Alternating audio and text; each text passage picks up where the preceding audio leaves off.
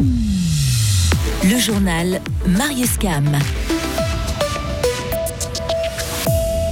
Le musée gruyérien fait peau neuve. Les précisions de Frédéric Antonin dans ce journal. 3,7 millions de francs. Voici ce que le Conseil d'État fribourgeois souhaite investir pour le mondial de hockey 2026. Les réactions se multiplient partout dans le monde concernant le conflit entre Israël et le Hamas. Prise de température à Berne. Le futur écrin du musée gruyérien et de la bibliothèque de Bulle dévoile ses contours. La ville va mettre le projet d'agrandissement et de rénovation ce vendredi à l'enquête publique. Les études menées en vue de la réalisation de ce bâtiment sont désormais terminées et son aspect va bien changer d'ici quelques années. Frédéric Antonin. Un sobre, moderne et allongé, l'édifice imaginé tient compte de son emplacement, comprenant un voisinage chargé d'histoire avec le château de Bulle en arrière-plan et la rue Victor Tissot. Il reste donc discret, même s'il va considérablement augmenté de volume, 870 mètres carrés supplémentaires de surface au sol, soit une hausse de 70% de la surface rien qu'au rez-de-chaussée. Comme prévu, il y aura une cafétéria, le musée aura enfin une boutique, la bibliothèque va largement s'élargir et le personnel sera enfin réuni dans un espace de travail adapté. Par contre, plusieurs besoins qui n'étaient pas prévus à la base lors du concours d'architecture ont dû être rajoutés.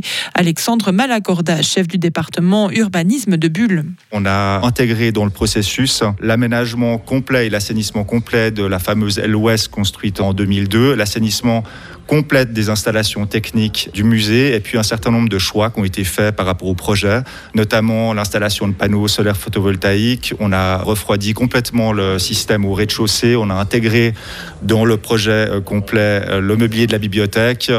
Dans le projet final, on a aussi considéré le coût induit pour le déménagement de la bibliothèque et la sécurisation des œuvres, ainsi que l'indexation des prix de la construction qui a effectivement flambé ces dernières années. Le but, en faire un projet durable, durable écologiquement, mais aussi durable dans le temps pour les 20-30 prochaines années. En tout cas, le conseil communal, le Bullois, en tout cas l'assure. Les coûts de réalisation de la maison du patrimoine et de la culture ne prendront pas l'ascenseur.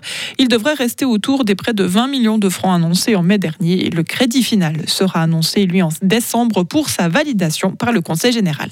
Merci Frédéric. La mise à l'enquête publique aura lieu du 13 au 27 octobre. Les travaux, eux, devraient commencer en automne de l'année prochaine et se terminer fin 2026. Durant cette période, le musée fermera ses portes. La bibliothèque sera délocalisée. Une enveloppe de 3,7 millions de francs, voilà ce que souhaite investir le Conseil d'État fribourgeois pour l'organisation du Mondial de hockey 2026. Un montant qui couvre notamment la sécurité, la mise en conformité de certaines infrastructures ou encore l'engagement de ressources humaines. Cette enveloppe sera soumise au vote du Grand Conseil, une étape pas obligatoire mais souhaitée par le gouvernement fribourgeois. Romain Collot, conseiller d'État en charge des sports. C'est vraiment une question de, de transparence avec eux. Je crois qu'on doit travailler tous ensemble et puis on doit avoir justement l'accord des députés pour aller de l'avant. Pour moi, c'est primordial de sentir vraiment euh, le pouls du Grand Conseil aussi, le pouls de la population. Et je crois que c'est une bonne manière aussi de, travailler justement de manière cohérente avec le Grand Conseil, qui est finalement le premier pouvoir du canton. Donc c'est normal qu'il soit, on va dire, euh, soumis au vote au Grand Conseil.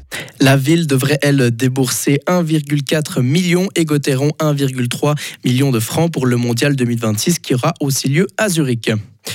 Le conflit s'envenime au Proche-Orient. Israël a procédé à de nombreux tirs dans la bande de Gaza après avoir été, attaqué par le Hamas.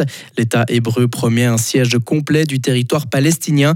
Les réactions se multiplient dans le monde et en Suisse. Les précisions de notre correspondante à Berne, Marie Vuillemet.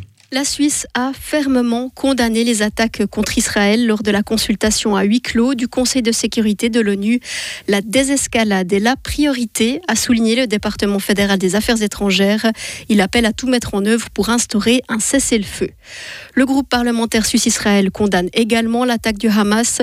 Il appelle le Conseil fédéral et le Parlement à reconsidérer leur position et leurs relations avec cette organisation et aussi avec le régime iranien. Les appels se multiplient pour que le Conseil fédéral classifie le Hamas comme une organisation terroriste. La Fédération suisse des communautés israélites, la Fondation contre le racisme et l'antisémitisme et le Parti libéral radical ont réitéré cette demande. Et l'Union démocratique du Centre exige l'arrêt immédiat des aides financières suisses aux organisations palestiniennes. L'Union européenne vient de décider de suspendre son aide au développement en faveur des Palestiniens, le temps de réexaminer l'ensemble des projets.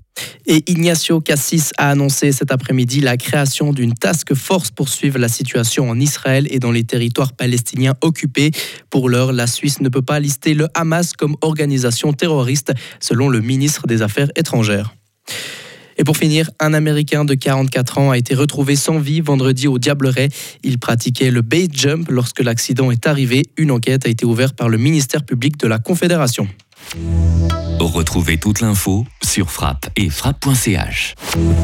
La météo avec Chory Cheminée à Grange Paco et sa nouvelle gamme de cheminées de haute qualité avec vitres sans cadre ni poignée à découvrir sur chory-cheminée.ch.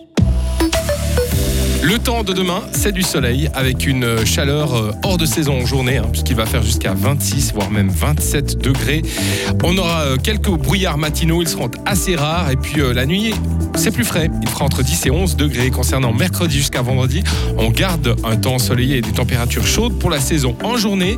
On attend quelques nuages toutefois jeudi et le retour de la pluie, c'est pour le week-end